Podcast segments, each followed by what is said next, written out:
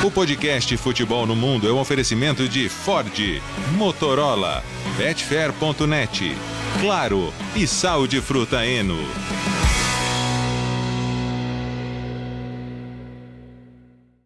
Alô Brasil, olá para você que é fã de esportes, podcast Futebol no Mundo 202 está no ar em clima de janela de transferências, então amanhã, dia 31, terça-feira, seis da tarde, ao vivo no YouTube, no Facebook da ESPN, estaremos numa live de três horas para acompanhar o fechamento da janela de transferências.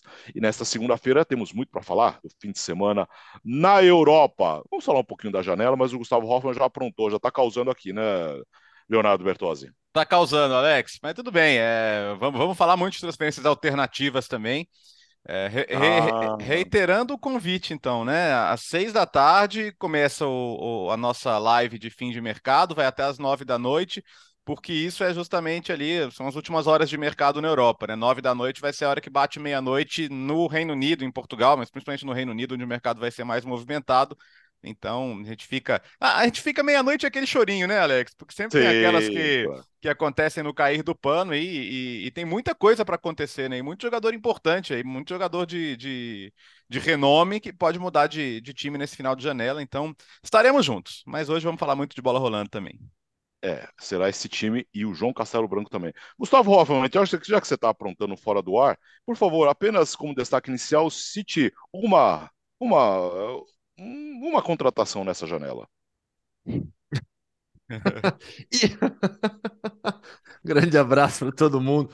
Igor Catatal saiu do Madureira, foi contratado pelo Sepahan do Irã, que é um clube é. grande do Irã. O Igor Catatal já jogou na Índia também, tá? Passou por vários clubes no Rio de Janeiro. Igor Catatal, reforço do Sepahan do Irã. Que tal o Igor Catatal, Bira?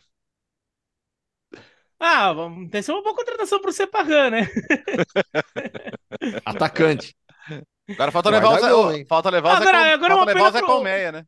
É, falta levar o Zé Colmeia. Agora uma pena pro, pro Madureira que até vinha bem no Campeonato Carioca ali, pô, segurou o Flamengo.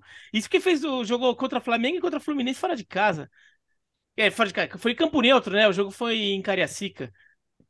Aquelas coisas, é, né? É, é, é o momento rolou melão. Vamos lá, então, mais a janela de transferências daqui a pouco aqui no episódio 202 e amanhã no 203 especial a partir das 6 da tarde ao vivo. Começamos com a FA Cup e a virada sensacional do Brighton para cima do Liverpool. O Liverpool está fora e o Brighton, esse ótimo Brighton que faz uma ótima temporada também, passa uh, para a próxima fase, Léo. Passou e com uma virada espetacular e com o Mitoma, Alexei, é. o japonês Mitoma fazendo um golaço. Aquela bola que ele é, é, domina, já, já ajeita para finalizar, rápido, forte, sem defesa. É, e, e, o Brighton tá de encher os olhos, né? Agora, o problema é que o Liverpool. O, o que, que vai sobrar da temporada do Liverpool, né? É, Premier League já foi, a FA Cup já foi, a Copa da Liga já foi. É, Champions League, eles vão pegar o Real Madrid na, nas é. oitavas de final. É, salvar a temporada do Liverpool está ficando cada vez mais complicado. É, a defesa sem o Van Dijk ela fica ainda mais vulnerável. A questão do meio campo a gente já falou muito aí é, ao longo da desde o começo da temporada praticamente, né, sobre como foi algo que não foi corrigido no mercado. E se a gente pensar que o Liverpool foi forte por dois atacantes, né, o Darwin Nunes na primeira janela, o Cody Gakpo agora, e nenhum dos dois ainda teve a adaptação que se esperava. O Gakpo, claro que está no, no, seu primeiro mês no clube, é absolutamente normal. Eh, dá para dá perceber que as coisas não estão bem. É, não acho que seja o fim da era Klopp. Eu vejo muita gente colocando o carro na frente dos bois, falando em, em Xabi Alonso, né, que faz um trabalho absolutamente brilhante lá no Leverkusen. E acho que é um nome para o futuro para ser observado mesmo mas eu acho que o, que o Liverpool tem questões para corrigir. Não acho que vai ser de hoje para amanhã no mercado, né? Tipo, ah, mas não vai contratar o Jude Bellingham. É, esse não é o tipo de negociação que você faz assim, especialmente nesse tipo de janela e, e, e não, não, resolve tão rápido assim. Então eu, eu vejo como bastante preocupante. Agora, eu não queria diminuir o que faz o Brighton, né? O Brighton perde o seu técnico para o Chelsea, o Graham Potter, é, constantemente tem seus jogadores saindo ou querendo sair. Eles não tiveram nesse jogo o Moisés Caicedo, porque o Caicedo falou, cara, eu quero ir pro Arsenal. Tá, mas a gente recusou a oferta. Não, mas vocês não estão entendendo. Eu quero ir, cara. É uma oportunidade para mim. Então você não vai jogar. Você vai ficar, vai esfriar a cabeça até terça-feira. É, e, e terça-feira fecha a janela e a gente vê onde você vai estar. Tá. Mas é, aí olha para trás, pô, Cucurelha que saiu, Bissumar que saiu, o Ben White, que é um jogador super importante para o Arsenal hoje, o Burnley, que é um jogador super importante para o Newcastle. É, e, olha como o time vai se remontando. Acertou muito na escolha do técnico, no Roberto Deserbi, que encaixa muito na filosofia que o time já tinha. E é um técnico brilhante. É, é, ele estava começando a desenvolver um trabalho ótimo no Shakhtar quando é, veio a invasão da Rússia e ele acabou é, deixando o clube, mas o Sassuolo dele já era um time de encher os olhos. E é muito bonito de ver. E tomou o gol, continuou fazendo o seu jogo, empatou merecidamente no final do primeiro tempo com chute desviado e venceu também merecidamente. Então é muito legal para ver como, como é um trabalho de fôlego e que, olha, o Brighton pode incomodar mais aí na FA Cup e atenção, porque pode ir para a Europa via Premier League, sim, com a bola que está jogando e com o desempenho que jogadores como o Mitoma vão tendo, né? Diego, sobre. O, o Deserbe, ele, de certa maneira, aprimorou o que estava sendo feito pelo Graham Potter. Né? O Deserbe é um técnico com uma filosofia muito clara de jogo e hoje a gente olha para o Brighton e identifica claramente as ideias do treinador.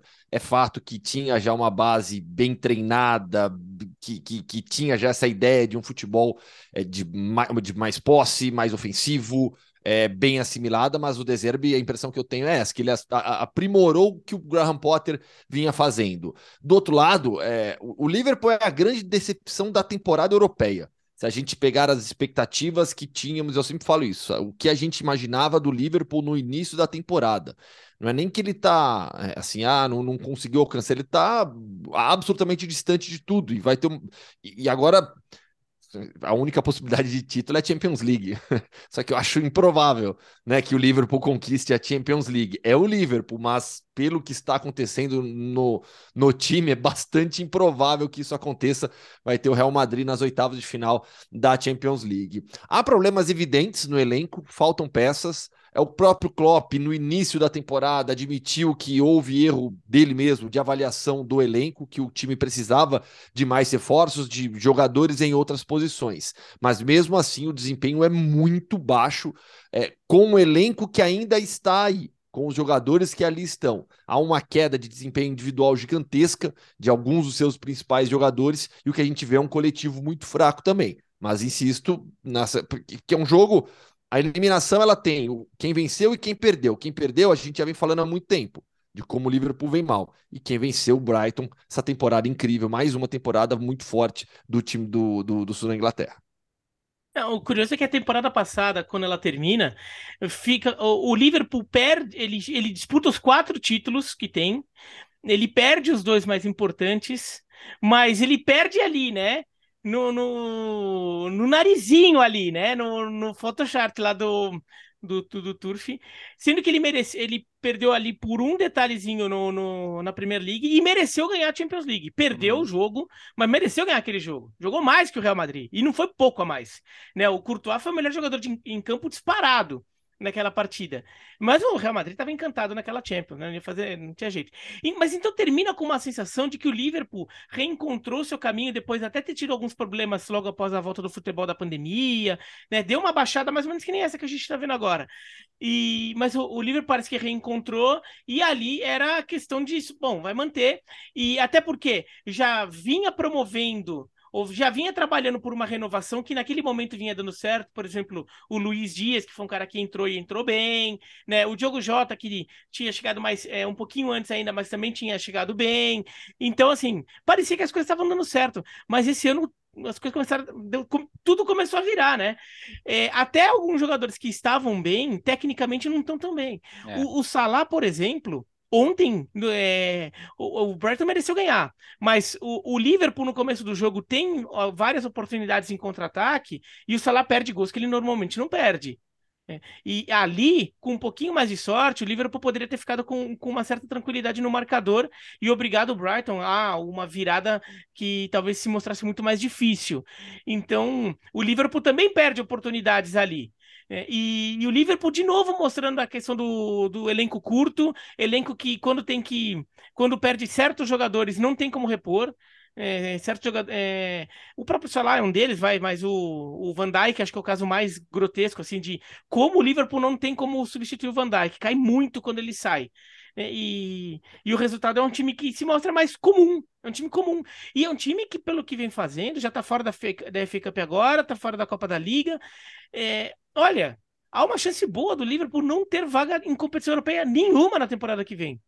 Se continua jogando essa bola, ele não vai conseguir a vaga na Premier League e não vai ganhar Champions ele vai ter que melhorar. Tem margem para melhorar. Esse é um time que tem margem para melhorar e conseguir pegar um sexto, um, quinto, sexto lugar na Premier League e conseguir uma vaga em competição europeia ali. Né? Ou mesmo na, na Champions League, como é mata-mata, de repente passa no Real Madrid, pega uma empolga, empolga, o sorteio dá uma ajuda ali, libera o caminho.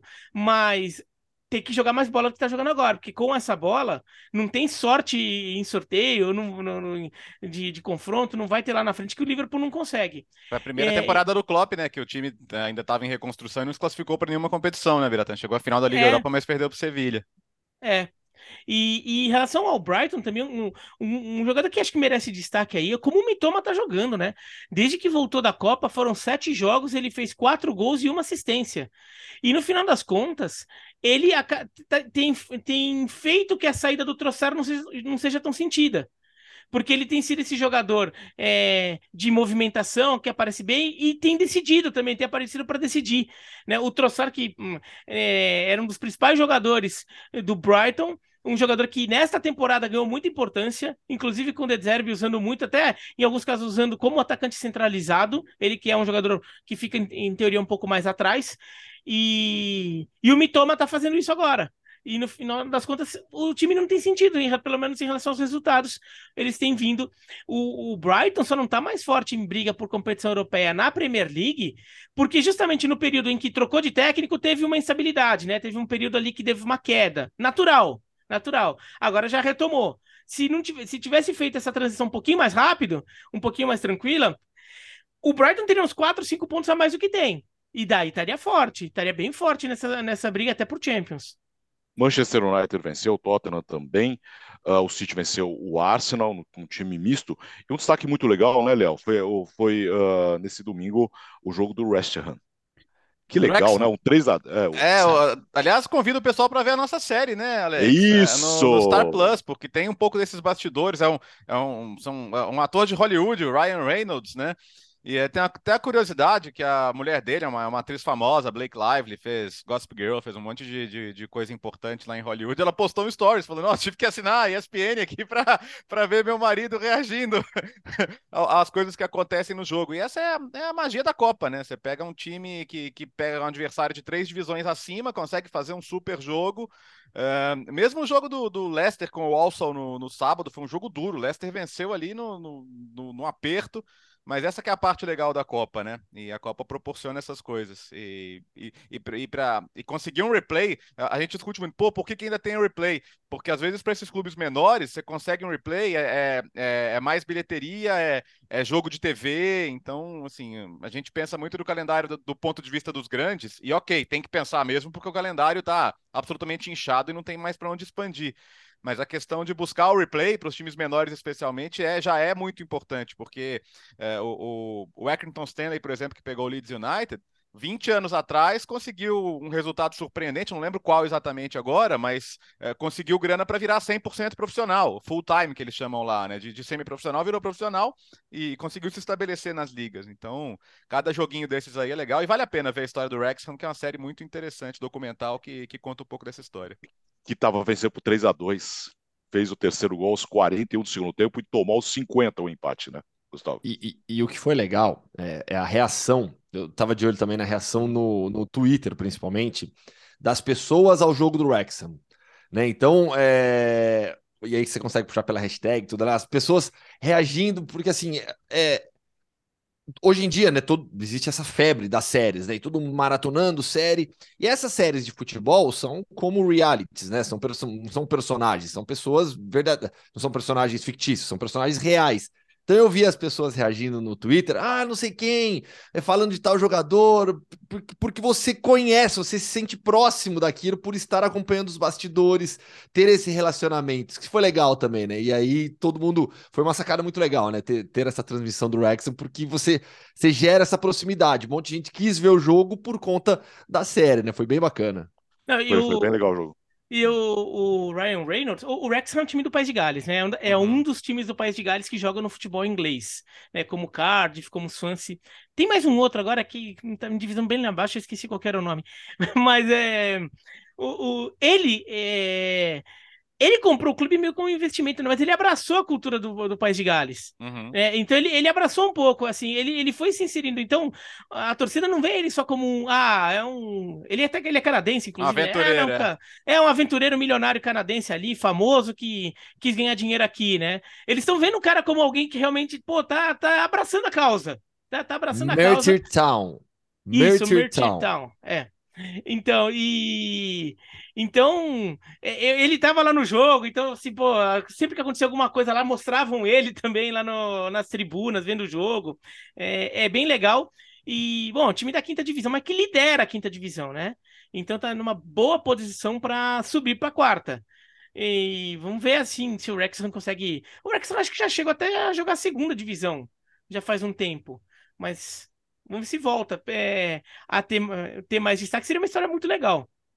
Vamos para a Espanha agora, Gustavo. Fim de semana dos, de dois, uh, um, um, confronto direto, né? E a vitória do Barcelona, a liderança disparou, depois venceu o Girona por 1 a 0 joguinho feio.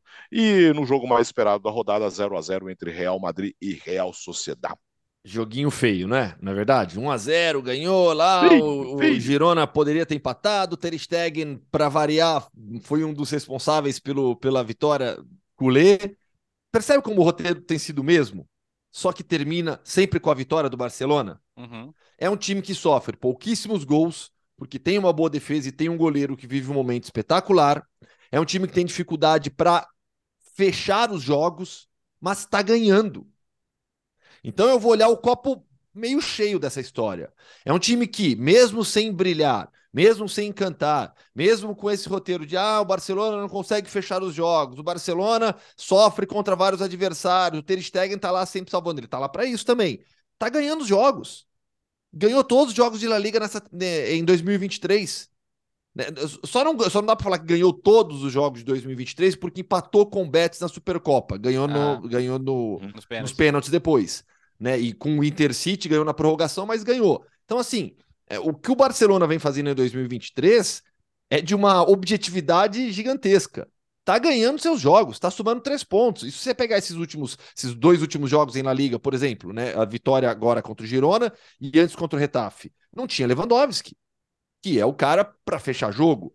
Não fechou contra a Real Sociedade também, já com ele, né? Ganhou da Real Sociedade também por 1 a 0 entre esses dois jogos pela Copa, o Lewandowski estava.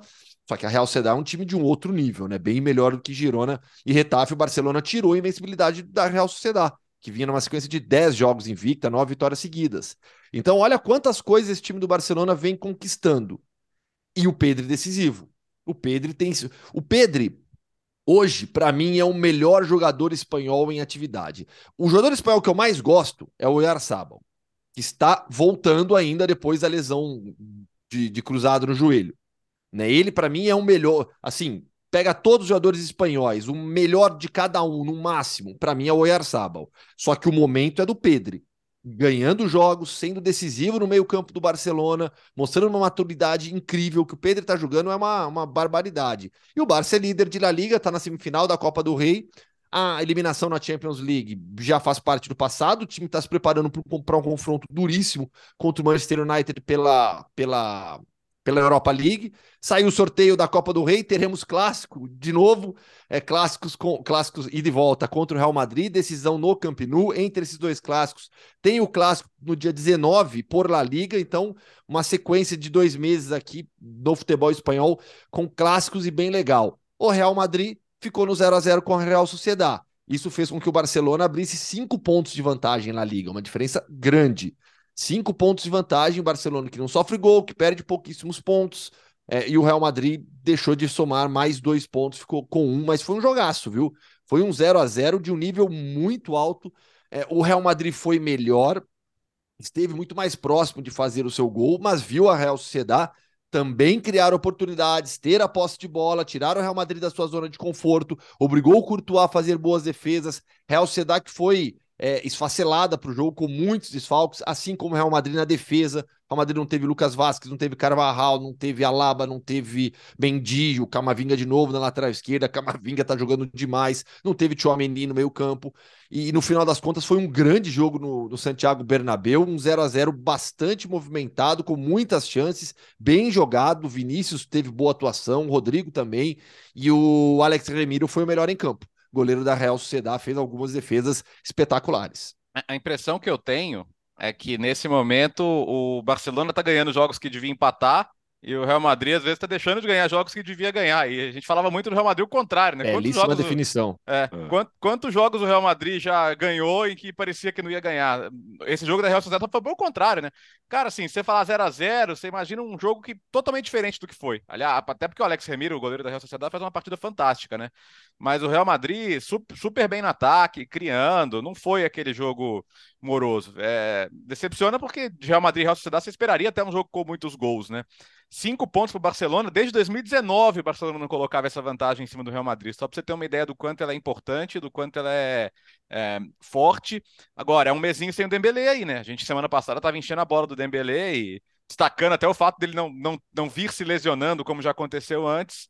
E agora uma recaída. E a expectativa é de recuperá-lo talvez para o segundo jogo com o Real Madrid, né? Mas contra o Manchester United, por exemplo, já não vai tê-lo. E a gente estava semana passada aqui enchendo a bola do protagonismo dele, né? Então vai ter que se virar. Até porque, né, Gustavo? É... é Rafinha não se encontra, né? Então, que ele aproveite agora a oportunidade. Por quê? Porque agora, se o Xavi acreditar e der uma sequência, quem sabe o Rafinha é. consegue ter, ter, ter, ter, ter bons jogos. Contra o Girona, foi o jogo de maior número de perda de posses de bola dele com a camisa do Barcelona. Ele perdeu 24 vezes a posse de bola e, te, e, e nas estatísticas, uma única chance criada. Então, um desempenho muito fraco do, do, do Rafinha. Só que no ataque do Barcelona, você não tem opções sobrando também. Né? Tanto é que o time tem jogado com quatro meio-campistas, com o Gavi fazendo essa função do lado esquerdo, porque o Ferran tá fora, o Rafinha tá jogando mal, o Ansu Fati não consegue ser regular. Então, acho que o Rafinha pode ganhar uma oportunidade. Tomara que aproveite agora. Tomara que jogue bem, porque o Barcelona vai precisar. Então, eu não vou nem pegar o copo nem meio cheio nem meio vazio, vou pegar o copo na metade, vai. É, porque, assim, tem, tem os dois lados da coisa. De fato, o, o Barcelona praticamente não toma gol, né? O Barcelona tomou seis gols, sendo que três gols foram em um jogo só contra o Real Madrid. É. Então, se você considerar todos os outros, deixa eu ver aqui na tabela, quantos jogos o Barcelona já fez? Foram 18. Se você pegar todos os outros 17 jogos do Barcelona na, no Campeonato Espanhol, ele tomou três gols em 17 jogos. É muito absurdo isso. Isso não existe. Isso não existe. É, essa produção defensiva não existe. Então, isso é um ótimo sinal. É um sinal de solidez. É uma defesa forte nesse nível ou se ela tivesse tomado o triplo de gols que tomou. Tomou na, tomar nove gols em 17 jogos já seria uma defesa muito boa. É, é um sinal de solidez da equipe.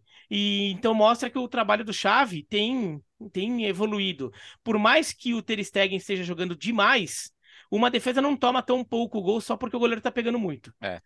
Não, não tem jeito. O, goleiro ali não é super-herói. E goleiro você só tem um em, em, campo, né? Você tem que colocar dois, três goleiros ali é, e de repente eles fazem lá um, um, um entrosamento bom entre eles para cobrir os espaços do gol. Não existe isso. Então, é, tem muito mérito ali. É, e o Barcelona está conseguindo as vitórias que precisa. O, o Barcelona está caminhando e está criando uma pressão sobre o Real Madrid, em que o Real Madrid fica sentindo que não pode mais perder ponto.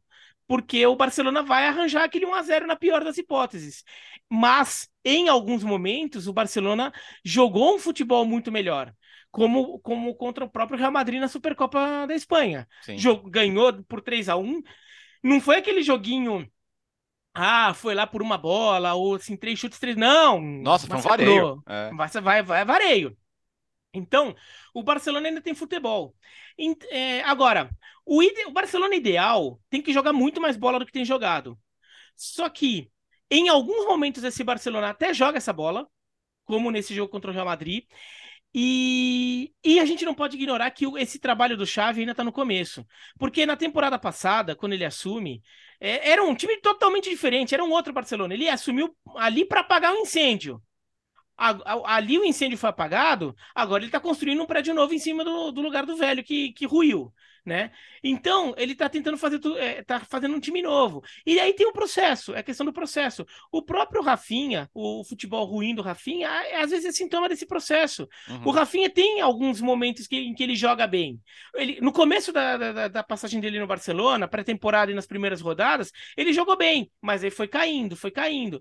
Agora, é, pós-Copa, teve alguns jogos que teve lampejos ali, os jogos da Copa do Rei principalmente, mas agora já foi mal contra o Girona. Quer dizer, ainda tá está oscilando muito. O Barcelona tem que encontrar o, o de repente o, o Rafinha entra é, melhor no time, ganhar aquela confiança, se sentir talvez mais natural nesse ambiente, ou entender melhor certos funcionamentos do no mecanismo ofensivo que às vezes ainda ele não está entendendo tão bem e por isso o futebol dele não deslancha. O Dembélé casou muito bem, o Dembélé casou muito bem. É, e o próprio Lewandowski ainda não, não é aquele Lewandowski ele vai fazer gol, ele sempre faz gol, mas não é aquele Lewandowski do Bayern de Munique. Quer dizer, um jogador que ainda tá chegando. Então, o Barcelona também é um, é um processo ainda. Na, o surpreendente é o time tá com uma campanha tão absurda em aproveitamento de pontos, né? 15 vitórias, 2 empates e uma derrota, por um time que ainda está num, num, processo de montagem. Então, é, eu acho que é meio natural isso. Agora, talvez contra, é, o, o futebol jogado nessas partidas que a gente tem falado Girona, Retafe, talvez não seja suficiente contra o Manchester United. Talvez este seja aquele jogo de, pô, de novo, ter que levar um pouco o nível. Vai ter que levar o nível para fazer um jogo à altura do Manchester United. Mas potencial esse time tem, e já mostrou. É, o calendário, vamos lá, calendário do Barcelona, Gustavo. Então tem o Manchester United uh, no Camp Nou dia 16, uh, Liga Europa, dia 23 a volta em Manchester, dia 27 já a ida uh, da semifinal do, da Copa do Rei, dia 19 de março é o clássico por La Liga e depois 3 de abril o jogo em Barcelona, a semifinal, o jogo de volta da Copa do Rei. Olha Ou a sequência seja, que vem aí. É. É uma, é uma, sequência pesadíssima, né? Pesadíssima. E o Real Madrid, é, o, se, o, se o Barcelona pega o United. Troca pelo Liverpool. Real, ah. Isso, o Real Madrid pega o Liverpool. Então é uma sequência bastante complicada. Os dois times têm, têm, têm, terão dois meses agora, daqui em diante, bem puxados e com três confrontos entre si. E são jogos gigantescos que interferem no rendimento da temporada. Olha o quão bem fez pro, Barce Barcelona o título da Supercopa. O Real Madrid conseguiu se recuperar.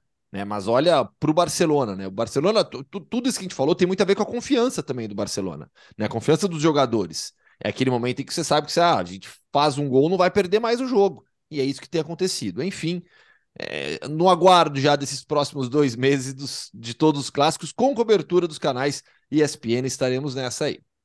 Ô, ô, ô Bira, você, ô, você hoje será incumbido de responder a pergunta. Hum. É. Temos, temos campeonato na Alemanha? Incrivelmente temos, acho que é, não só temos. Estamos entrando talvez, em fevereiro, hein? Como, Final como, de janeiro, Como já. talvez estejamos tendo o melhor campeonato das principais ligas da Europa impressionante. Assim, eu não acredito que eu tô falando isso, né? Tá, é, é, claro tá que ainda tem, é claro que ainda tem rodada para chuchu. Na, na, nada impede o Bayern de Munique chegar a vencer seis jogos seguidos, abre sete pontos de vantagem após essas seis rodadas e daí a gente chega lá tendo as últimas dez da Bundesliga bem mais monótonas como normalmente são. As, é, como são as edições da Bundesliga, mas tem um campeonataço agora. Tem um campeonataço. O Bayern de Munique tem três empates seguidos. E, e, então todo mundo está colando. E, e, o Eintracht Frankfurt, por exemplo, poderia também estar tá, tá, tá coladinho ali, mas ele empatou também porque pegou o jogo difícil. E o campeonato é malucaço. Acho que o melhor retrato é o Wolfsburg. É, foi o jogo de, desse fim de semana entre Wolfsburg e Werder Bremen. O Wolfsburg, depois que o futebol retomou na, é, da parada do, do inverno do, na Alemanha, o Wolfsburg meteu 6 a 0 no Freiburg. O Freiburg, que é um dos, tava em zona de classificação da Champions. Tomou de 6 a 0 do Wolfsburg. Depois o Wolfsburg meteu 5 a 0 fora de casa no Hertha Berlim. Daí, enquanto isso, o Werder Bremen tomou de 7 a 1 do Colônia. 7 1 do Colônia, e o Werder Bremen depois perdeu em casa do Union Berlim. Daí o que, que acontece quando o Werder Bremen enfrenta o Wolfsburg? Óbvio, o Werder Bremen ganhou. não, tem... não, e assim, a Bundesliga tá assim a temporada inteira, é, mas assim, o engraçado é quando o Bayern de Munique se mete nesses enroscos, né, de, de começar a perder pontos também, que é o que tá acontecendo agora. O, o Union Berlim está um ponto atrás, o, o RB Leipzig está dois pontos atrás, daí Dortmund e Freiburg estão três pontos atrás e o, e o Frankfurt está cinco pontos atrás, mas sendo que o Frankfurt pegou o Bayern de Munique na última rodada empatou em Munique. O, o, hoje o Bayern de Munique. Bom, vamos, primeiro vamos lembrar que a segunda vez na temporada que o Bayern empata três seguidas, né? Aconteceu lá com, em agosto, setembro, e naquela vez eles perderam o jogo seguinte ainda com o Augsburg 1 a 0 Depois vieram com uma, uma boa sequência aí, tiveram sete vitórias e um empate nos, nos outros oito jogos. Mas o ponto é que a gente tem que entender se tem problemas estruturais nesse time nesse momento, né? Porque é, tem até um artigo da Kicker falando sobre isso. O, o Bayern, em outros, quando tinha o Lewandowski, ah, nossa, que joguinho, em 87 minutos 0 a 0 Você sabe que aos 89 o Lewandowski vai fazer 1 a 0 e você vai ganhar o jogo. É, isso não existe mais, né? Esse, esse cara não tá mais lá. Então, é, eles passam duas sensações: de que o time sofre muito para converter o domínio em chances e que o adversário, em contrapartida, precisa de muito poucas chances para fazer gol no Bayern de Munique. Então, é um time que está defensivamente vulnerável e tem muita gente questionando já até as capacidades de liderança do Nagelsmann, né? Que é o técnico jovem, brilhante, é, eles contam que da outra vez que o time teve em crise, ele juntou os jogadores, apontou cada um que estava fazendo de errado, o que, que, tinha que corrigir, o que, que, tinha que melhorar, todo mundo foi, vamos que vamos, o time melhorou. É, tem, tem mais Copa da Alemanha nesse meio de semana. Imagina o que, que pode fazer um tropeço.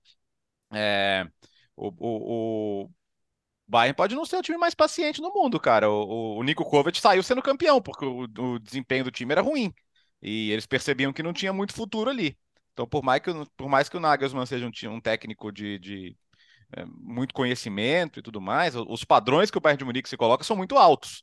E eles não estão sendo atendidos nesse momento. Então, pensa que é, é, o Bayern tira o técnico do Leipzig, é, leva o Pamecano do Leipzig, leva o Sabitzer do Leipzig. o Leipzig está dois pontos do Bayern, está jogando melhor que o Bayern. Desde que o Marco Rose chegou, o Leipzig é o melhor time do campeonato. E se o Bayern não abrir o olho, o Leipzig vai ser campeão, sim. Então, minha resposta para você, Alex, é sim, temos um campeonato porque o Bayern não está jogando nada individualmente. Eu vou, eu vou, eu vou repetir o que eu falei na, na, fiz na análise da última rodada. Individualmente, o Bayern está com muitos problemas, muitos. É, alguns jogadores que deveriam ser protagonistas não estão jogando bem. O Sané até meteu o gol nesse final de semana, mas não, não faz uma boa temporada. É o Gnabry a mesma coisa, o Kimmich está baixo, o Goretzka que eu já tinha falado também. Então, o Bayern tem muitos problemas mesmo. Hoje tem 37 pontos, um a mais do que o Union Berlim. O Leipzig tem 35, o Dortmund 34, Freiburg 34 e o Frankfurt vem com 32, os seis primeiros colocados. O Bayern é o time que mais empatou nessa Bundesliga até aqui, junto com o Stuttgart e com o Colônia. É o time que mais empatou até aqui. Com 18 rodadas, são sete empates. É muito empate. Falando especificamente dos jogos desse final de semana, é porque o Union Berlim acho que foi o grande destaque da rodada ao vencer o Hertha, é, recuperando a segunda posição no derby da, da, da, da, da cidade. Mas o Frankfurt somar ponto fora de casa não é uma novidade. É o segundo melhor visitante do campeonato até aqui. Perde para o Bayern só. O Bayern ainda é o melhor visitante da competição. O Frankfurt vem na sequência. Mas, no final das contas, é, é, é, o Bayern não consegue aproveitar as chances que cria, paga o preço, ficou mais uma vez no empate. No derby, no derby da capital, jogo no Estádio Olímpico. Foi um jogo muito bom, com a cara do Union Berlim. Union Berlim, a gente já falou aqui outras vezes, da equipe treinada pelo Urs Fischer, é a quinta temporada do Urs Fischer, à frente do, do, do Union Berlim, levou da segunda para a primeira divisão. É um time extremamente reativo na ideia de jogo, que trabalha muito bem a, a, a, as transições em velocidade, bola parada. É o time com maior número de gols em jogadas de bola parada e cabeçadas na Bundesliga, faz 1 a 0 no Hertha em uma jogada de bola parada, um cruzamento na grande área, o um gol de cabeça e o segundo gol é um contra-ataque. Jogo com a cara do Union Berlim, uma baita festa na arquibancada. E aí o, o, o, um derby que mostra bem os opostos, né? Union, segundo colocado na Bundesliga, jogando bem, brigando por Champions League. O Hertha, penúltimo colocado, depois do jogo, demitiu seu diretor esportivo, Fred Bobit. E nesses cinco anos de Urs Fischer, o, Hertha Berlim teve oito treinadores. O Pau Dardai, húngaro, um dos nomes históricos do Hertha, ele sai, Urs Fischer assume na temporada 18-19. O Pau Dardai, ele fica um longo tempo no Hertha e sai ao final é, da temporada 18-19. De lá para cá foram oito treinadores, contando o Pau Dardai, que chegou a voltar para o clube, ficou menos de um ano e foi embora. É, o Sandro Schwarz está desde o início da temporada, só que você não vê solução para um Hertha que até pouco tempo atrás teve também uma injeção de capital, foi ao mercado, fez grandes contratações, mas o clube não vai para frente. É um dos é um seríssimo candidato a rebaixamento o Hertha Berlim. E o é. Union Berlim se mantém firme e forte nessa briga por Champions. Seria incrível, incrível ver jogos do Union Berlim na Champions League. Ô, Não, você, quer, você, ô, Biratã, você que tem conexões é. alemãs, sabe o que, que é Stadtmeister? É, é, o, é o. Seria vai, o, o, o chefe, o dono da cidade. É, pronto. A Pirata é. sabe muito, né? é que ao pé, da, ao pé da letra. É. Ao pé da letra seria o mestre da cidade, né? Mas eles usam o, o Meister como o, o chefão, o, né? É. o, dono ali. É o que a torcida do, é o que a torcida do União Berlim tava cantando. é. Um abraço é. para Nathalie Gedra, né? É. É verdade. Torcedora, do União Berlim. E, e pro Gerd Wenzel.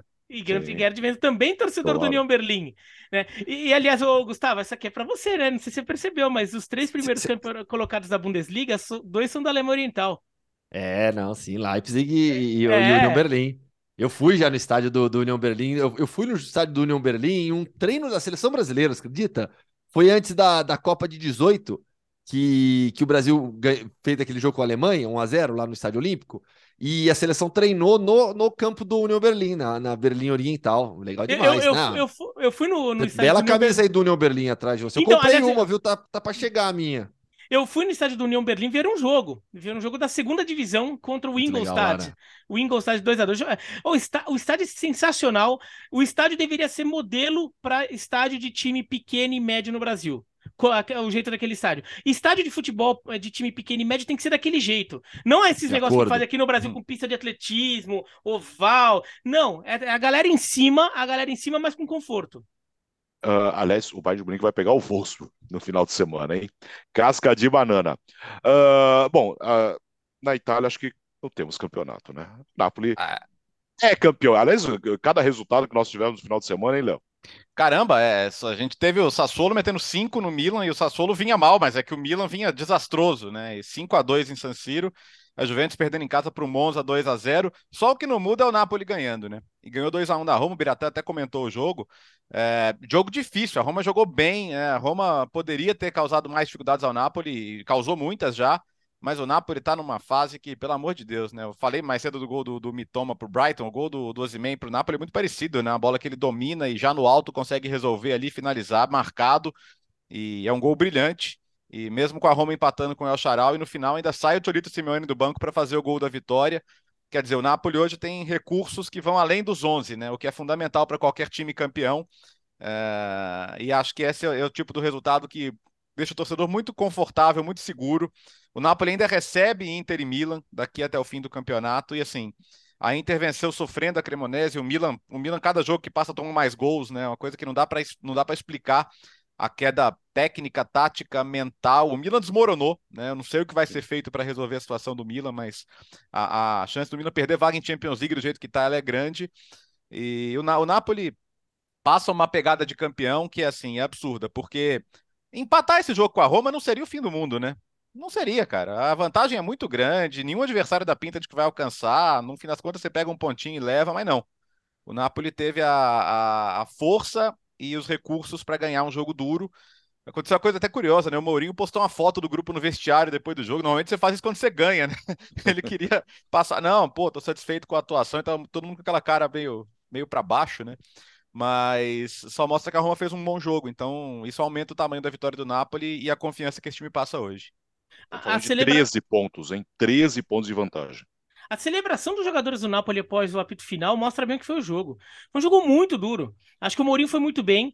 É, no começo do jogo, ele até tenta deixar a Roma um pouco mais atrás, aquela coisa de time mais atrás, tentando resistir à pressão para ser no contra-ataque. Não estava funcionando. O Napoli até fez 1 a 0 e... e... E, e, a Roma não conseguia jogar assim. Agora, quando a Roma conseguia adiantar a marcação, marcar um pouco mais em cima, o Napoli ficou muito desconfortável. E o duelo de meio de campo, uh, até acho que o, a Roma foi superior ao Napoli. O Anguissa não teve uma partida brilhante, o Lobotka, principalmente, acho que teve uma partida bem mais abaixo do que ele vem tendo, ele que vem jogando muito bem. E enquanto isso, por exemplo, o Cristante jogou demais, o Matite jogou demais.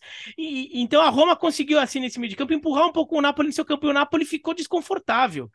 O Napoli é, conseguia ter algum, algum refresco ali, porque o Kvaratskhelia, o Ozimen e o Lozano, eles vinham correndo muito e carregavam muito. Eles até voltavam mais para pegar, carregar a bola. É, então o Napoli acabava não conseguindo tanta ligação pelo meio de campo, mas os seus atacantes voltando ou bola mais esticada. E nisso o Napoli também conseguia criar alguma coisa. Mas o jogo foi muito difícil para o Napoli. Um jogo muito duro. O... A Roma conseguiu é... ser melhor que o Napoli momentos do jogo. E o gol da vitória do Napoli é quando já, já dava uma cara de empate o jogo. Já dava uma cara de empate. Então, foi uma vitória, aquela vitória do time que é, sempre tem um recurso a mais, sempre tem uma palavra a mais a dar no jogo. E o Napoli teve ainda mais com seus atacantes, né? Quando o Ozymen e o Kvaratskhelia pregaram, o Napoli tinha o, o Elmas para colocar, tinha o, o, o Tiolito, né? O Simeone para entrar, o Raspadori para entrar. Então o Napoli teve é, uma última palavra a dar e acabou conseguindo a vitória. Uma vitória que até acho que o empate seria o resultado mais justo. Tá? Mas é uma vitória que, que, que, a campanha do Napoli merecia uma vitória como essa. O que é a campanha que o Napoli vem fazendo merecia ter uma vitória, não só aquela vitória de superioridade massacrante como foi o 5 sobre a Juventus, mas essa vitória dura também que o time que teve que raspar os últimos recursos ali para conseguir vencer um adversário que fez uma partida muito boa taticamente, como, como foi a Roma. E e engraçado que assim, até a Juventus, a Juventus tá fora da briga porque perdeu os 15 pontos, mas a Juventus tem esperança de, de recuperar os 15 pontos. Não, eu acho que não vai, é. mas eles têm esperança. Se eles recuperassem, é, se você contar os 15, a Juventus seria a vice-líder ao lado do Milan no início da rodada. Até a Juventus nisso perdeu também, né? Então, mesmo numa hipótese da Juventus recuperar os pontos, a Juventus foi ficando para trás é, é, no, nessa rodada. A Lazio empata também, né? A Lazio que viu um time que vinha quente, meteu 4 a 0 no Milan, também empata, quer dizer, uma rodada muito boa para o Napoli, é, é, em vários aspectos. E sobre o Milan tem uns números que assustam, né, Bertozzi? Nossa. O, o Milan, ele tinha é, até a, é, é, você voltar um pouquinho, tirando as últimas quatro rodadas, tirando as últimas quatro rodadas, o Milan tinha três empates e duas derrotas. Com, com essas quatro, nessas quatro rodadas teve dois empates e duas derrotas, ou seja, o Milan perdeu nessas, nessas últimas quatro rodadas quase o mesmo número de pontos que ele tinha perdido nas 16 anteriores. Em número de gols, o, o Milan tinha sofrido, fazer a conta aqui, tinha sofrido 16 gols. Nessas últimas quatro rodadas sofreu 13. Quer dizer, quase empatou o número de gols sofridos. Quer dizer, o Milan entrou em parafuso forte, assim, empatou com a Roma 2 a 2 até é normal, mas empata com o Lecce 2 a 2 e ele toma uma paulada do, da Lazio e do Sassuolo. Ah, e o pior, assim, ele tem, o pior ele tenta dar uma chacoalhada, ele, tem, ele põe o Rafael Leão no banco, por exemplo, que não voltou bem da Copa, né, mas é, pra quê, né? Os problemas do time são outros e e tem um ponto, né? Na, o Maldini e o Massara, o Maldini principalmente foi muito elogiado pela montagem do elenco campeão, mas esse ano tudo deu errado praticamente, né? O, o Dequetelário, que foi um super investimento mal, é, a, a, falta de um goleiro reserva para o manhã está se, tá se mostrando cada vez mais sensível, porque o Tataru Sano é, não é goleiro para esse nível, então é tudo muito problemático, né? O, o, o Origui deveria ser o, o vice de Ru, mas o Origui quase nunca estava em campo, quer dizer, fica muito difícil. Queria dar um destaque, Alex, hum. da Série A, destaque brasileiro, Gabriel Strefetza o Leite perdeu nessa rodada, mas ele chegou a seis gols. Ele e o Felipe Anderson são os artilheiros brasileiros da temporada na Série A. E o Gabriel, não sei se vocês vão se lembrar, ele passou aqui no quadro nosso de entrevistas uhum. semanal antes da temporada começar. Né? A gente falou muito sobre o acesso do Leite, a campanha na Série B e o objetivo na Série A, né? E, poxa, o Gabriel com seis gols vai se destacando, vai jogando em alto nível e vai se provando, né? Vai se provando entre os melhores da Itália. Então, queria dar esse destaque: o gol do Gabriel, gol na derrota, né? Mas o Gabriel chegando na artilharia brasileira ao lado do Felipe Anderson, jogador já de, de renome internacional. Né? Vamos para a França agora. Os três primeiros não venceram. Ah, não, não, espera um Oi, Só um detalhezinho que o Gustavo falou de brasileiro, lembrei. O Carlos Augusto deu uma assistência pro, pro, no, na vitória do Monza. Tá, tá jogando muito. Não, Sim. e curiosidade, olha como, como as coisas ficam distorcidas na história, né? O Verona, com décadas e décadas jogando Série A, nunca venceu a Juventus em Turim na sua história, pelo Campeonato Italiano. Venceu só pela Copa da Itália. O Monza em um jogo venceu já. e, e, e, o retrospecto na história entre Monza e Juventus pela Série A é 100% de aproveitamento do Monza, porque ganhou os dois jogos que fizeram no primeiro e no segundo turno agora, nunca tinham se enfrentado antes. O, único, é, único time, o, esse Monza aí. O, o, único time a vencer turno e retorno na Juventus, tinha nos dois primeiros jogos contra a Juventus na história, foi a, a Inter lá em 1930, né, que era o começo do campeonato de uhum. turno e retorno. Depois disso, assim, nunca ninguém, nenhum outro clube tinha vencido as duas primeiras contra a Juventus. Então o Monza faz história assim, sem levar gol. E a Juventus quebra o olho, porque o risco de uma segunda punição, o até falando na esperança de recuperar os pontos, mas eu, eu, ontem o Alegre começou a falar de fazer pontos para não cair, né? Porque se vem uma segunda punição aí, o negócio pode ficar feio. Os jogadores mesmo admitem, pô, um dia você vai dormir com, com 38 pontos, você acorda com 23. É derruba, ape, né? Apesar da reação contra a Atalanta ter sido muito positiva, a gente falou sobre isso até semana passada, parece que ela já acabou, né? Parece que assim, os jogadores começam a olhar para a tabela, olham aquele meio de tabela ali, é, dá uma desanimada, né?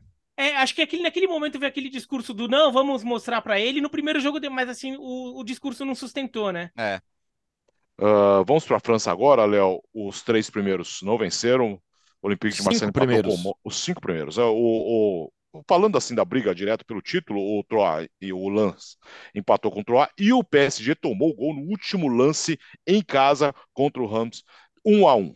Com o Balogun, né? Com o Balogun, é, emprestado pelo Arsenal, um dos destaques da temporada, jogador para ficar muito de olho, viu? É, Inclusive, já, já, seleções já de olho, né? Porque ele poderia jogar pelos Estados Unidos. Os Estados Unidos estão trabalhando muito em, nesse tipo de jogador que pode fazer essa escolha, é, mas lutou muito para conseguir o empate no final. O PSG teve a expulsão do Verratti, né? Que, nossa, que novidade. O, o, o Verratti entrou no intervalo e, e, com 15 de segundo tempo já tinha sido expulso por, por lance violento. E, isso é uma coisa, essa altura da vida eu não acredito mais que ele vá corrigir, né? Um jogador excelente, um dos melhores passadores que tem, dita ritmo. Ninguém tá num time desse nível por mais de 10 anos e por acaso, campeão da Europa com a Itália e tudo mais, mas ele tem esse problema, né? Ele não consegue medir as entradas e isso acaba prejudicando muito. Mas, de novo, o PSG tava tentando se resolver com a linha de, de, de três zagueiros, aí volta a jogar no, no, no 4-2-3-1. Eu, eu tô achando o Gautier muito indeciso também com a maneira de jogar do time, cara. E, e isso acho que transmite para a falta de consistência do grupo. Ligue 1 poderia estar tão legal quanto a Bundesliga, mas não está. Porque os outros times não demonstram a força que os outros times têm demonstrado na Bundesliga. Você pega essa rodada, né? Começou na sexta. O Rennes perde para o Lorient, fora de casa. Aí a gente vai para o sábado. O Lens fica no empate com o Troyes, 1 a 1 Olympique de Marseille e Mônaco. Monaco, confronto direto dos dois, empate em 1 a 1. Talvez esses dois seriam os poderiam ser os principais e deveriam ser os principais concorrentes do Paris Saint-Germain, mas não demonstram futebol para isso. E aí chega no domingo, o Paris Saint-Germain fica no empate com o Ram em 1 a 1, Bertozzi já lembrou um pouco do contexto do jogo, Verratti expulso, a equipe toma o gol no finalzinho, e aí tem um detalhe para mim, uma entrevista depois do jogo, que chamou muito a atenção e, e, e, e, já está repercutindo bastante, que é do Abdelhamid, zagueiro do Ram, é, explicando a ideia que eles tinham de transição. Ele fala: os três jogadores da frente, Neymar, Mbappé e Messi, não pressionam muito. Então o que, que a gente fazia? A gente atraía eles, superava essa pouca pressão deles com facilidade e aí chegava com superioridade numérica. A transição era feita de uma maneira muito fácil, porque a primeira linha era batida com facilidade e você pegava o seu adversário já com três jogadores a menos. Palavras do Abdelhamid. Ele falou que era muito fácil passar por essa primeira linha tem muito a ver com tudo aquilo que a gente já cansou de falar aqui, de jogar sem bola, de pressionar, de ajudar na marcação. E quando você tem os três na frente, é difícil. E não adianta achar que você vai jogar com a bola nos pés, pressionando o adversário o tempo todo. Se você não trabalhar muito bem isso. Na Ligue 1, o Paris Saint-Germain vem sofrendo. Nas últimas quatro rodadas, o Paris Saint-Germain venceu um jogo. Perdeu dois, empatou um. Só que os adversários não demonstram força suficiente para incomodar. Então, se na Bundesliga a gente tem um campeonato, tem uma disputa, na Ligue 1, duvido, duvido, muito por conta da incapacidade dos adversários de aproveitar esses tropeços recentes do Paris Saint-Germain. É, eu, eu concordo, mas discordando do Gustavo. Eu, eu, concordo que poderia ter mais campeonato com a Bundesliga e que os adversários não tão, é, poderiam ser um pouco melhores. Mas acho que isso não, não se manifesta nesses, é, nesse caso. E na verdade não foram cinco primeiros que tropeçaram, foram seis primeiros. É porque o Lorient passou, né? ele passou o Lille. Mas o Lille era o sexto, né, no começo da rodada. Então, no início da rodada, os seis primeiros do início da rodada não venceram. É que daí houve uma troca de posição, o Lorient passando o Lille. O Lorient entre os seis primeiros é bizarro. Agora, é, o, o, que eu concordo discordando é, é o seguinte, o... De fato, o campeonato francês ele tinha uma condição de estar com um campeonato absurdamente é, equilibrado e empolgante, como está ficando o alemão. Mas o Paris Saint-Germain, apesar desses tropeços, para mim a questão não é que o Lens, o Marseille, o Mônaco não estão pegando mais. No final das contas, apesar de tudo, o Paris Saint-Germain em 20 jogos venceu 15, empatou 13 e perdeu só 2. Então, o Paris Saint-Germain, é, mesmo jogando mal vários jogos, ele ainda tem conseguido vencer muitos desses jogos. Então, eu acho que a, a falta de força, digamos, do, do, do, dos outros times da França não se manifesta nem entre os tropeços entre eles, mas como eles não tiraram mais pontos do Paris Saint-Germain ainda, para um time que está jogando um futebol é, tão vulnerável, digamos.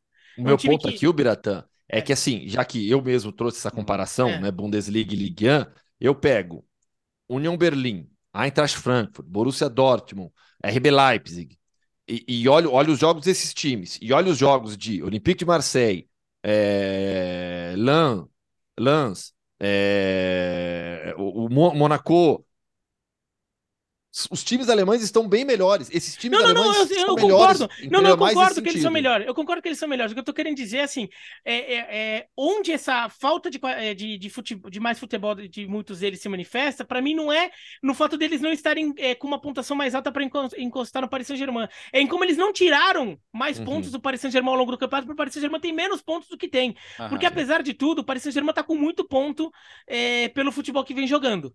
Um futebol que ontem ficou muito vulnerável, porque assim, ontem o, o Rem empatou no, no, último lance, mas, mas, mas, mas, mas jogou muito melhor que o Paris Saint-Germain. Finalizou mais tempo, que o PSG, por exemplo. É, finalizou mais. O primeiro, o, o expected goals é bizarro do jogo.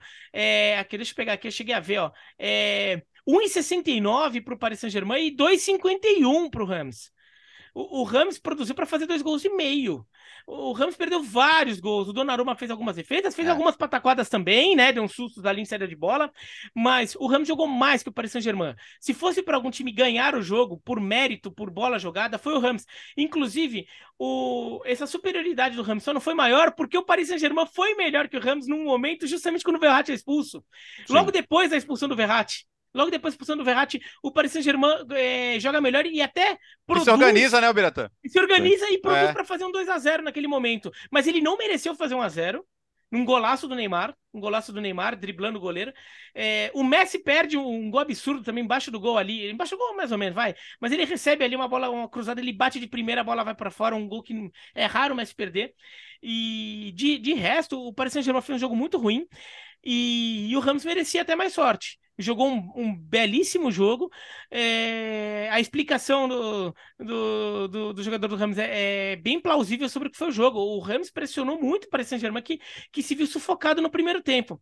E só aquela cutucadinha, no final das contas, quem jogou melhor foi o time francês que mais jogou final de Champions League. Ah. o Ramos jogou duas vezes final de Champions Sim. League, né? A primeira, a primeira, Champions League da história, Copa dos Campeões, ainda foi Real Madrid. Ramos foi 4 a 3 pro Real Madrid. Foi duríssimo. O Ramos, que era o time do Gess Fontaine, do Raimon Copá, né? Era um timaço na época. E depois o Ramos voltou a fazer uma final contra o Real Madrid, naquele penta do Real Madrid, abrindo a Champions e perdeu também. Mas o Ramos tem duas finais de Champions League e o Paris Saint-Germain tem uma. O, o Olympique Marseille tem duas também, tá? Só para registrar. Sim. Ganhou uma e perdeu uma. Salve, Rafa, vamos para onde hoje? Para a República Tcheca. Ou não, não, não. Gostamos de Fala dizer. Direito. Calma, não, não, não, não, não, não, não, não, não, não, não, não. Não, tá, tá, tá, hum. tá invertido. República Tcheca, pô. Não, é que eu quero fazer a brincadeira, né? Vamos ah, pra Tchequia. Tá. É por isso. Vocês estão muito ansiosos. Calma. Vamos para a Tchequia, porque o campeonato tcheco voltou nesse final de semana. Vai, Léo. Então vamos lá, sem escalas hoje, rumo à Tchequia, com aquele gostinho de cerveja na segunda-feira. Ah. O mundo Hoffman. E eu fiquei numa ressaca de sábado domingo. Eu fui no show do Rory Drexler, eu e a Viviane. Folga com Vale Night. Meu Deus. Aí fui lá no Easing Center, né? Que é o ginásio. Que show espetacular do Rory Drexler, né? Mas vendia cerveja, né? E a gente ficou num lugar. É, era, era o ginásio na, na, pista, a gente ficou na pista, mas era pista com cadeira, né? Fizeram com cadeira. E a gente estava na última fileira das cadeiras. Então, o meu acesso para o bar era só pular minha cadeira, né? Então ficou fácil de comprar cerveja. Nossa. Meu Deus do céu, deu ruim, viu? Que ressaca no domingo de manhã. Mandou, noite... mandou auxílio, mandou tá auxílio pro Calas? Não, não, não, eles ficaram aqui em casa, veio gente aqui para ajudar, para a gente conseguir curtir o show. Mas que show do Rory Drexler, que artista espetacular, é muito legal. Vamos lá, Campeonato Tcheco, vamos para a Tcheca então. Passar a rodada, Bohemians Praga fez 2 a 0 no Teplet. O Vitória Pilsen perdeu em casa de virada para o Radek Kralovie. O Eslovático fez 1 a 0 no Dinamo Český Budejovic. O Sigma Olomouc ficou no empate com o Sparta Praga em 1 a 1. O Slavia que, vem que, que já vinha jogando mais na, até a pausa da competição, goleou o Jablonek por 5 a 1 O Miladá Boleslav ficou no 0 a 0 com o Zbrojovka Brno e o Slovan Liberec ficou no empate em 1 a 1 com o Pardubic, mesmo resultado de Fasta Vislin e Banik Ostrava. Como é que funciona o Campeonato Tcheco? São 16 times na primeira divisão. Os seis primeiros colocados fazem uma fase final só de turno. Então você tem turno e retorno no campeonato, 30 rodadas. E aí a gente vai para uma fase final com seis primeiros colocados é, jogando mais cinco rodadas, mais cinco partidas para cada, cada equipe. Como que ficou a classificação da competição após essa, essa rodada de retomada. O Slavia Praga assumiu o primeiro lugar, foi a 40 pontos. Já foram 17 rodadas, a gente já está no, no, no, início do segundo turno. O Vitória Pilsen tem 39. O Sparta Praga já há um tempinho já tinha desgarrado. Sparta Praga tem 33, o Rade Kralove, que na temporada passada foi uma das sensações do campeonato. O Rade Kralove foi o grande responsável por tirar o título do Slavia nos playoffs da temporada passada. E aí o Vitória Pilsen se aproveitou e foi campeão. O Rade Kralove um pouquinho mais atrás com 26, o Sigma Olomouc 25 e o Bohemians Praga, um time super tradicional, tem 25, mesma pontuação do Eslovático, que é o sétimo. Então, os seis primeiros colocados avançam para uma fase final. A briga pelo título vai ficar novamente entre Slavia Praga e Vitória Pilsen. São os dois melhores times do campeonato até aqui. Uh, vamos fechar o episódio ah, de hoje. Esqueci. Hum. E, e, e, e, o que aconteceu também no meio da semana? Teve um amistoso do Sparta Praga com o Nuremberg e viralizou o vídeo. O, o Sparta Praga colocou é, câmera, né? É, GoPro, né? Aquelas câmeras lá que o jogador fica uhum. carregando né, no campo e viralizou os vídeos que, que foram produzidos, né? O jogador dentro de campo, marcando o gol. Então a gente viu muita coisa do Sparta a Praga visão, essa semana. A visão do jogador de dentro de campo, né? Isso, é. Isso, isso. Ah, isso. Foi, foi, bem foi legal. Esse jogo que teve guerra de. Bola de neve, bola de é. neve, é. Eu achei, eu achei que Gustavo ia falar nisso até. É, então. Não, é. foi isso, foi, foi isso também. Muito boa. Foi de, de... É, lembra? Foi de brincadeira entre os isso. torcedores de um time brincando com o do outro. Aliás, viralizou também o gol do Mitoma, né? Narrado em japonês é um dos grandes momentos do, do futebol foi. no mundo esse. Foi, foi muito momento do futebol a, no mundo. A, da, aliás, da TV, o que vale, né? quem vira essa narração do Mitoma em japonês, presta atenção que eles falam o nome do Mitoma Mitoma Kaoru. Porque em japonês o nome é invertido, né? Exatamente. É nome primeiro, sobrenome depois. Na narração em japonês falam Mitoma Kaoru, não Kaoru Mitoma. Uh, algumas contratações uh, da janela de transferência. William Tenel, o que você tem a dizer sobre o Salomão Rondon no River Plate? Eu achei que é, uma, é um ótimo reforço para o Everton. É, o, o, Everton perde o, o, Gordon, né, pro o Anthony Gordon pro, pro Newcastle, isso é uma, daí faz falta, mas o, Aliás, já confirmaram o Shadite, tá? Só para dar a notícia do dia aí no Everton. Ah, Opa. eu não tinha visto ele. É, então, é. E agora o Salomon Rondon e pro River Plate é um, é um, é um grande reforço pro Everton, porque é, o Rondon já teve seu momento, tá? No passado, mas assim, é, nas últimas, na última temporada, desde que ele chegou no Everton, ele claramente não era um jogador mais que tinha nível para Premier League. Ele quando entrava era, era bizarro, assim, um jogador que não. Só que o Lampard muitas vezes colocava, porque é aquela coisa do desespero, né? O time tá perdendo, o time é ruim, né? O time é ruim, então normalmente, constantemente está perdendo. Então, fala que tem que botar um atacante lá. E como ele é grandalhão, ah, bota o cara lá na área, lá, ver se aconteceu com alguém. Não acontecia nada. E, e o time ficava pesado, carregado, tudo. Então, É, acho que é, é, aquele caso lá que é, é, assim, é meio perigoso ter um jogador que claramente não está no nível que precisa no, no seu elenco.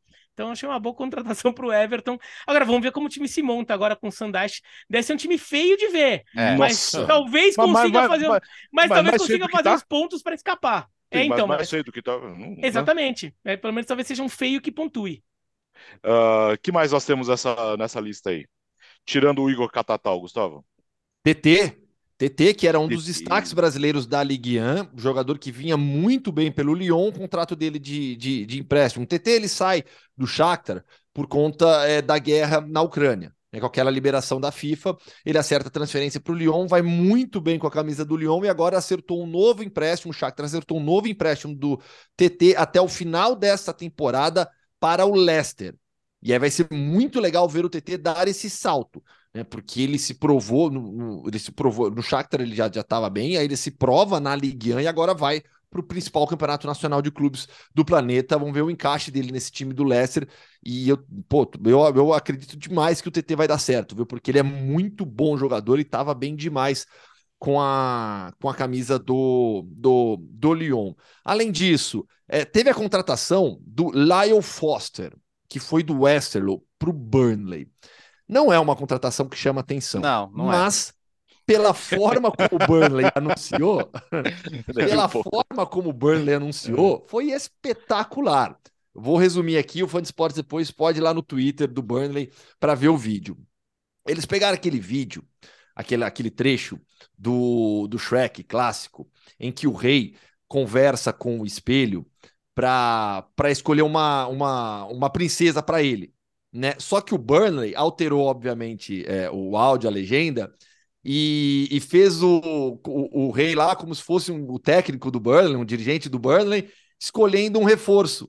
Né? E aí o espelho das opções: Messi, Cristiano Ronaldo, Lyle Foster, e aí fica lá o pessoal, ah, escolhe um, dois, três, e ele escolhe o Lyle Foster. O vídeo é maravilhoso, é muito bom o vídeo.